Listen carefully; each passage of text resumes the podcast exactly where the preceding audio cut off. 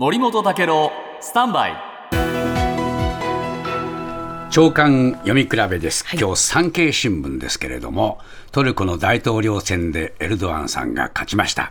えー外交方針継続される見通しなんですが、まあ、あーロシアとウクライナのおこの間に入って調停を続けるだろうと。しかし欧米との関係が冷え込んで対立が激化する事態も否定できないとこう書いてるんですね。でやっぱりロシアとおこのトルコの関係っていうのはエルドアンとプーチンの関係によるところが大きいというんですね。でエルドアンさんはああ NATO の加盟国でありながらロシアから、えー地対空ミサイルをお買っている。それからプーチンさんはあトルコで原発建設すると、エネルギーの面からトルコを支えてい。る、まあ、こういう関係があるんで、ヨーロッパはこれがあどうも煙たいんですね。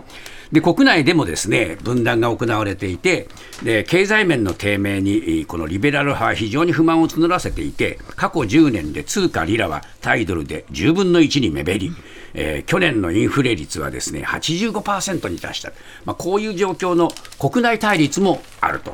まあ、対立、対立という話なんですが、一方、朝日新聞はですね今回、大統領に就任したことで寄せられた祝意、各国の、まあ、この多彩さは浮き彫りになったというんですね、ゼレンスキーさん、えーはいはい。とにかく、えーパートナーシップを強化していきたい。プーチンさん、えー国民の明確な支持の表れだと持ち上げている、えーそれから習近平さん、祝電を送って健全的な発展をさせたいと、こう言っている、さらに面白いのは、スーダンで戦闘を続けている国軍と準軍事組織との双方から当選が祝福されている、そして、えーアフガニスタンのタリバン、えー暫定政権、あるいは独裁的な南米ベネズエラの大統領からも祝意が寄せられている。